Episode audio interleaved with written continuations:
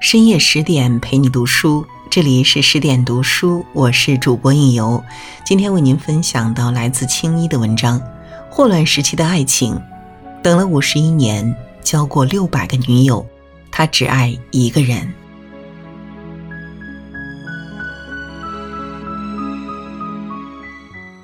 我等这个机会已经等了五十一年，九个月零四天了。这段时间里，我一直爱你，从我第一眼看到你，直到现在。这段话出自霍乱时期的爱情中男主角的表白。说这句话的时候，他已经是一个白发苍苍的老人。然而，他双手握着帽檐拘谨的样子，跟他少年时一模一样。半个多世纪的守候，半个多世纪的爱恋。让人心疼，令人唏嘘。根据作者史上最无争议的诺贝尔获得者加西亚·马尔克斯所说：“霍乱时期的爱情是我最好的作品，是我发自内心的创作。”这本书还有另外一个令人感动的原因，因为它取材于马尔克斯父母的真实经历，他为这本小说倾注了真挚的感情。书里包含了让人神魂颠倒的初恋、俗不可耐的婚姻、爱而不得的痛苦，以及激情褪去、归于平淡的纯真陪伴。任你是谁，不经历全部，也难逃其一。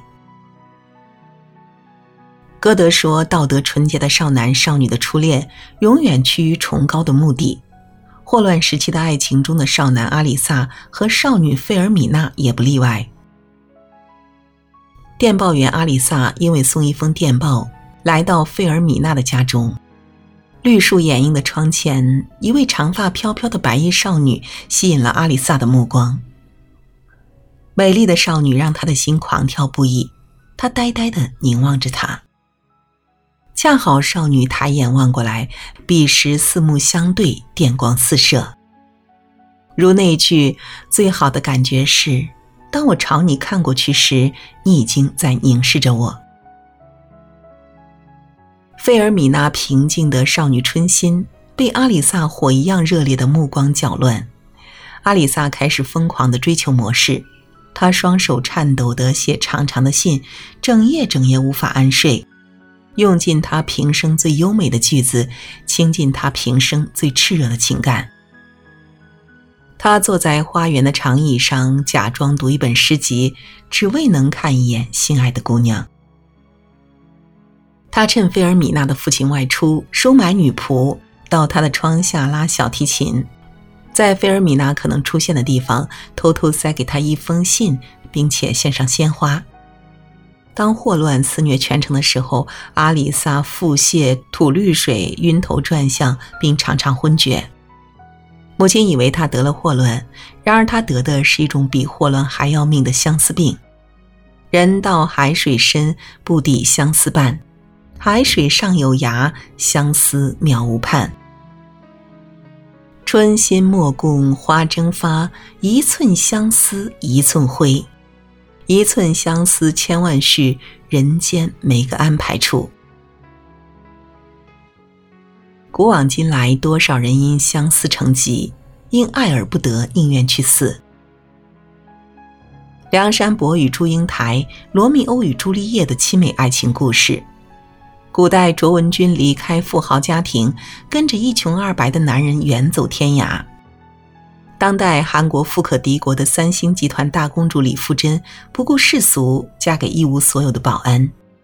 每一个人的生命中都会经历一场初恋的地动山摇。有一段话说得好：“愿把我的心嵌入你的心，使我俩的爱永远稳定。时间冲不淡真情的酒，距离拉不开思念的手。想你直到地老天荒，直到永久。所有青春萌动的初恋都美得令人炫目。”它是生命的春花，是不染尘埃的阳春白雪。哪怕你的世界我只是路过的幸福，为此挫骨扬灰也在所不惜。很喜欢一段话：在爱的茫茫路途上，我们每个人都缅怀着那份美好的初恋时光，回味着那份纯纯的爱，深深的喜欢。虽然这是个爱情泛滥的迷乱城市，但我们仍然保留这份爱的纯洁。好像所有的童话只适合结束在王子与公主结婚的时刻。那么接下来会怎么样？婚姻会毁掉你所有想象的美好，撕开丑陋的真相给你看。卡佛在《当我们谈论爱情时，我们在谈论什么》一书中说道：“爱这个字会随着时间逐渐变暗，变得沉重和摇摆不定，并且开始侵蚀这一页纸。事情在变，谁也不知道他们是怎么变的。”但总是在不知不觉中，也不按照你的愿望来变。阿里萨和费尔米娜的爱情也在变。当费尔米娜的父亲发觉他们的秘密恋情后，贫富的差距、社会地位的巨大悬殊，固执的老头用手枪威胁阿里萨。阿里萨的回答是：“您朝我开枪吧，没有比为爱而死更光荣的了。”父亲只好逼迫费尔米娜远远的搬离，硬生生把一对相爱的恋人拆散。菲尔米娜痛不欲生，剪下发辫，留下深情的信，可见其情意真切。梁山伯与祝英台、罗密欧与朱丽叶都在这个阶段殉情而死，而霍乱时期的爱情不是这样的。菲尔米娜在父亲的安排下。与一位声名显赫的医生结了婚，他像俗世中我们的大多数人一样，未必为了爱情而结婚。婚后是油盐酱醋的俗世夫妻，过日复一日的烟火生活。有一个简单却真实的定义：社交生活的关键在于学会控制恐惧，夫妻生活的关键在于学会控制厌恶。如果无法控制厌恶感，无论多么山崩地裂的爱情，终会走向分崩离析。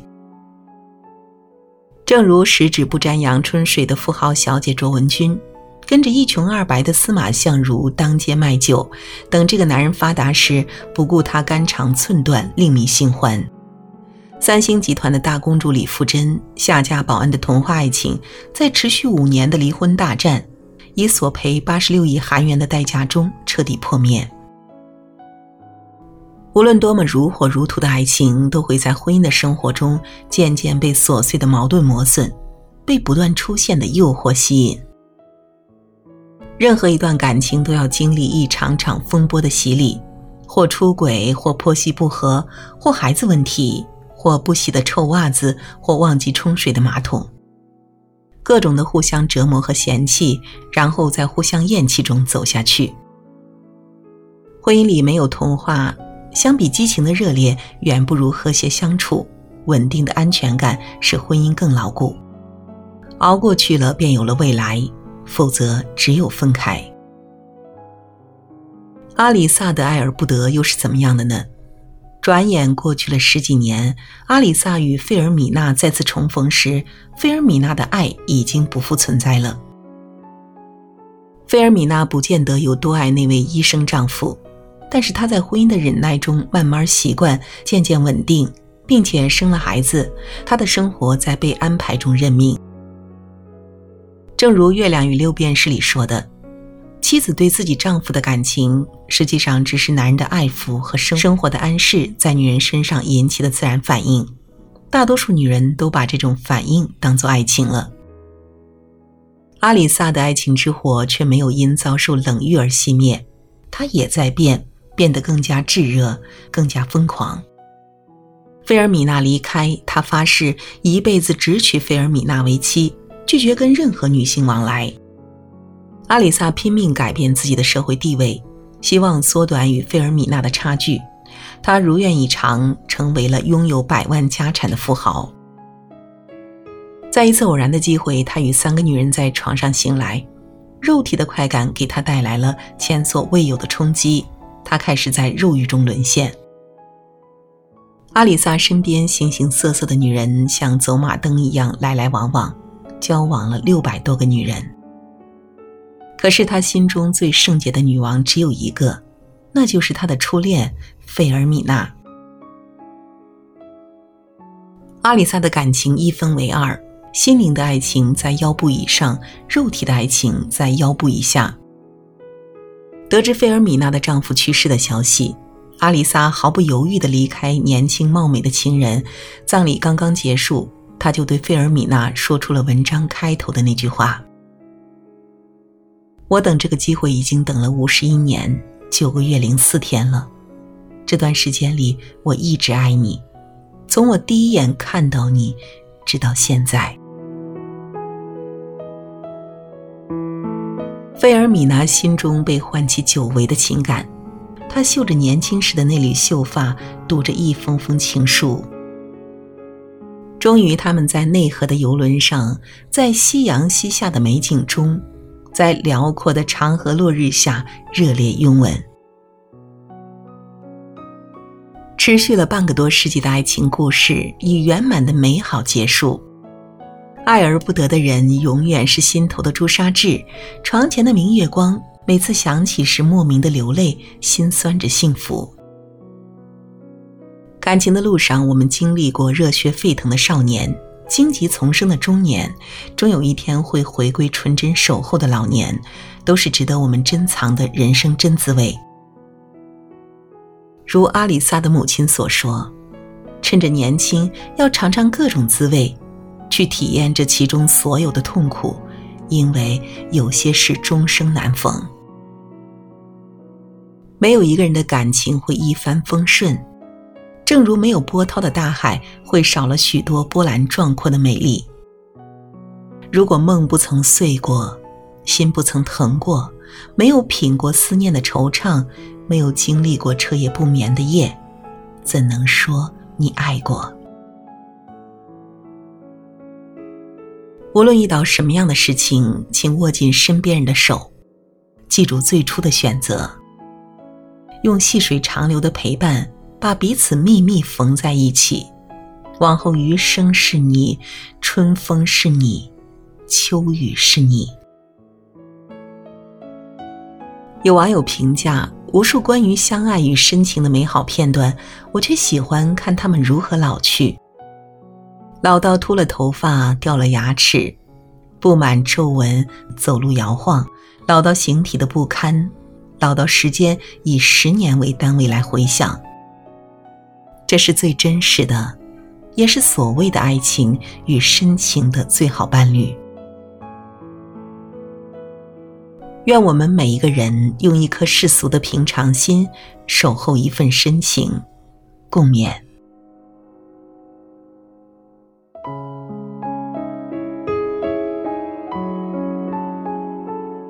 好了，文章就为您读到这里，感谢您的守候与聆听。更多好文，请继续关注我们的微信公众号“十点读书”，也可以将我们分享给您的朋友和家人，一起在阅读里成为更好的自己。我是应由，让我们在下个夜晚不听不散喽。